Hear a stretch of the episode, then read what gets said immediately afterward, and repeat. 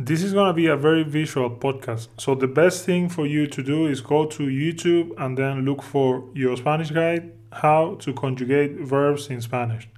But in any case, I'm going to leave also the audio podcast. But I'm going to give you a tip. Try to be very creative in this podcast. If you can, try to close your eyes and imagine everything that I'm going to be saying, because otherwise, it won't make much sense. But you know, I'm following the order, so this I wanted also to publish this podcast. Remember, guys, if you go to yourspanishguide.com slash podcast slash uh, number eight, you're also gonna find there the video. Whatever is best for you. Have a good day, guys, and thank you. I'll leave you with the podcast.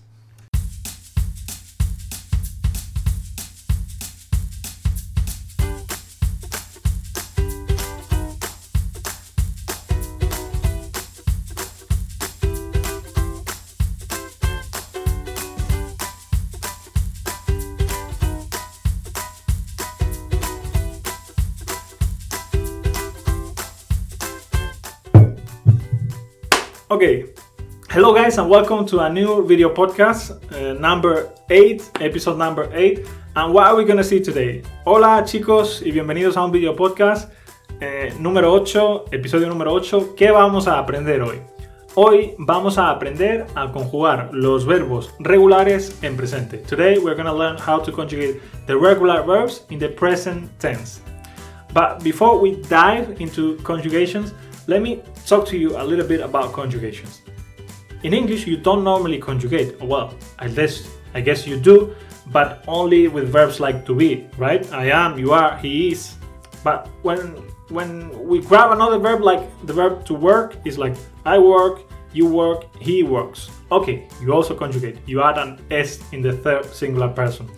But in Spanish it's way more difficult. It changes every time and with every person. Of course, there are a few patterns and today I'm gonna teach you a magic trick so you learn how to learn these patterns in an easier way. Okay? One thing we need to know is that the verbs in Spanish have three different endings ar, er, ir. I want you also to move your hands uh, when you're conjugating the same way I do to help yourself with the body language. But this is not the trick, okay? The trick will come later. But let's just see the three different endings. Ar, er, ir.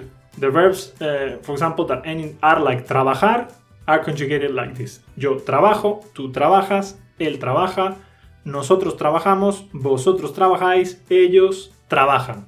What happens if we grab another verb that ends in ar, like cantar? It's exactly the same, okay? We just, of course, change the root, but the same, the rest is is the same.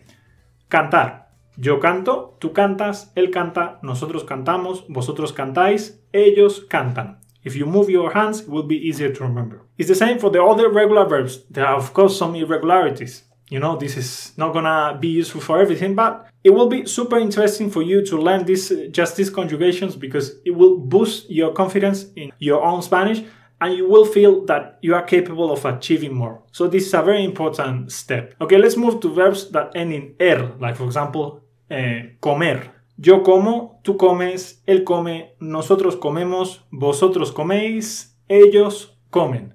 What happens if we change it for another verb like beber? Yo bebo, tú bebes, él bebe, nosotros bebemos, vosotros bebéis, ellos beben. Let's move to another one.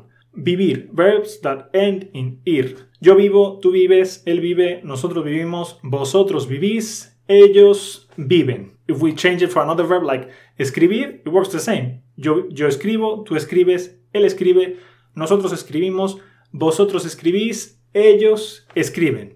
So as you can see, there is a pattern that uh, they follow, right? But if I only give you this table, it's not gonna help you. It's not gonna help you because this is very abstract. It has nothing to do, you know, with your life, with anything you can remember, with a little story. So I have created the little story for you, and hopefully it will help you.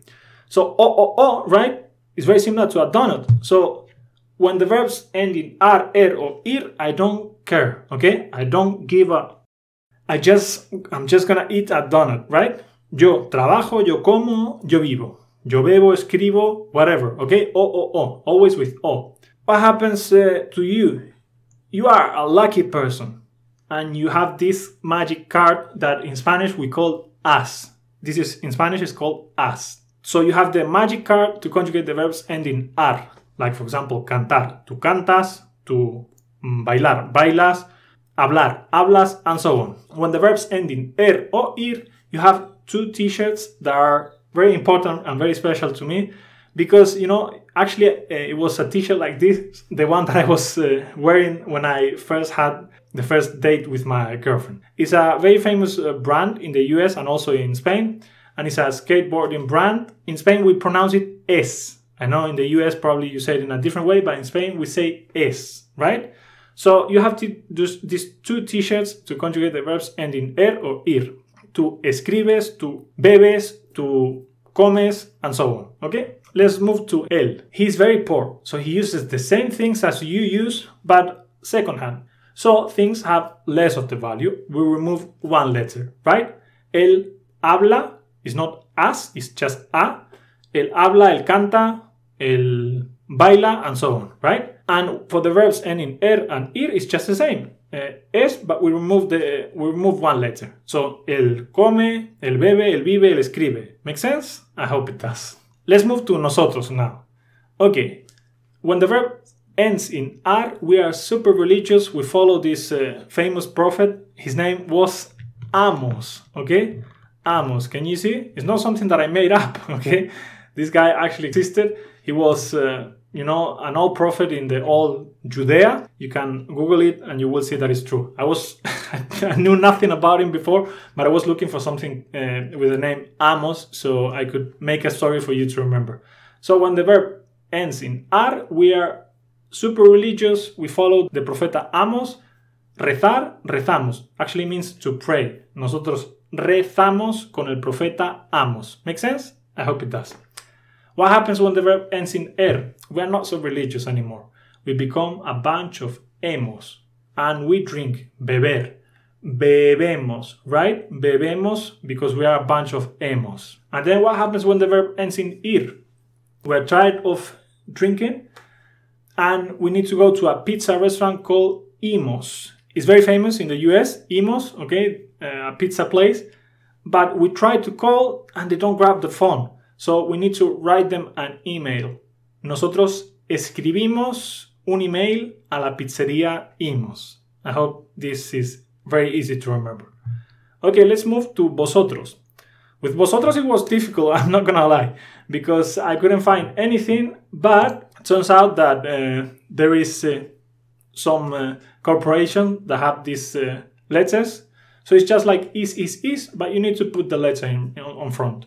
So ICE is actually a, corp- a corporation that does something related to uh, submarines or ships or whatever. And then ACE, I don't know what they do. And the last one is IS. So it's just like IS, IS, IS, but then you put the letter on front. Since the last one already has an E, in Spanish, you're never gonna find two Is together. So you remove the last one, okay? Let's move on. Ellos. Ellos they are uh, a bunch of people as well. And remember that I told you he was poor? They are even worse. They have no money at all. Everything they have to, to eat is an orange, right? An orange. Trabajan, cantan, uh, bailan, hablan, and so on. And what happens to them? Uh, when the verb ends in er or ir, they don't know how to conjugate it, so they do it in English. English, right? EN, in Spanish EN, stands for English, right? So this way you will be able to remember. So let's try to practice this now with a little game. Let's yo, o, o, o, a Donald, right? Two. You are a lucky person, you have this magic card, and then you have the two t shirts that are very important to me because uh, I had the first day with my girlfriend. So, two es, two as es es. And then Él. What happened to him? He's poor, so he uses everything secondhand. So it's the same thing as two, but uh, with half of the value. A, E, E. And then what happens to nosotros? When the verb ends in ar, we are super religious, rezamos con el profeta Amos, right?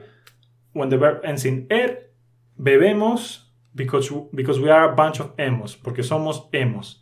And then when the verb ends in ir, escribimos un mensaje a la pizzería Imos. Make sense? I hope it does. What happens to vosotros? It's just is, is, is, but we need to put the letter on front, right? Is, is, is. This one has an accent mark, okay? Just uh, to make you uh, think about it. And what happens uh, to them? They are even worse. They have no money at all, so everything they have to eat is an orange. And when the verb ends in er or ir, they don't know how to conjugate it, so they speak in English. English, right? N. Let's do it now more complicated. Now we don't have images, but you have the little story in your head, so you will be able to remember it. So, trabajar, it was o, o, o, right? Trabajo como vivo. Make sense? Trabajo como vivo. Tú, you have this magic card, as, and then you have two t-shirts. Es, es. So, tú trabajas, where is trabajas? I don't find it. trabajas, comes, vives. Right? Él, what happens to him? He's the, he uses the same thing as you use, but just with half of the value because he's poor. So él trabaja, come, vive. Right? What happens to nosotros? When the verb ends in ar, we are super religious, we follow the profeta Amos, rezamos con el profeta Amos, trabajamos con el profeta Amos. And what happens when the verb ends in er? We just become a bunch of hemos, bebemos, y comemos, right? Then when the verb ends in ir, we are tired, we wanna uh, have a pizza at the famous pizza place Imos, so we write them an email. Nosotros escribimos a la pizzería Imos. Nosotros vivimos en la pizzería Imos. Okay, what happens to vosotros? It's just is, is, is, but we need to put the letter in front, right? So, trabajar, trabajáis, comer, coméis, right? And vivir, vivís. It's just two letters because EE together in Spanish, you're never gonna see that. What happens to them? Ellos, they have no money at all. Everything they have to eat, to eat is an orange, right? An orange. Trabajan, cantan, bailan, and so on. What happens uh, when the verb ends in er or ir? They don't know how to conjugate it, so they do it in English, right? English. Comen, viven. I hope it makes sense. As you can see, with the little story, it's easier to remember. And I know this is not something that you can do, you know, to uh, to talk because when you talk, you actually don't think. You just, you know, uh, make the words come out of your mouth directly. But it's something that it will boost your confidence in your Spanish and it will help you get started creating some sentences. And in order to do that, I have uh, put this list with the regular verbs that follow this pattern, the most common ones. So uh, with this, you will be able to create several sentences. And I want you to do so on my platform here on the comments, on the comment sections, okay? And how do you subscribe to my platform? You have seven days for free. In my platform, you're gonna find videos and quizzes to go from absolute beginner to intermediate level. And also, you have a Telegram group where we can practice together. I'm to be there. You also have uh, the most common Spanish expressions. You have TV series that are real to learn Spanish and also real TV uh, series that Spanish people see on the TV. Also, uh, programs. What other uh, things do you have? You also have games to learn Spanish and music you can uh, learn Spanish with music because I have some songs over there dissected and explained part by part.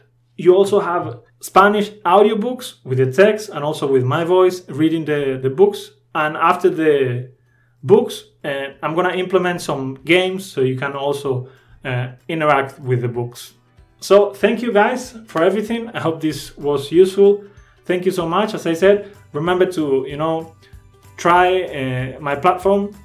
You have seven days for free. You have to put your credit card details, but I guarantee you that nothing will be charged if you cancel before those seven days. If for any reason you just forget to cancel, but you're still not happy with the content, I will also refund you. I will never keep the money from someone that is not happy with my content. I just want you to try. So thank you guys. Have a good day, and I will see you on the next one.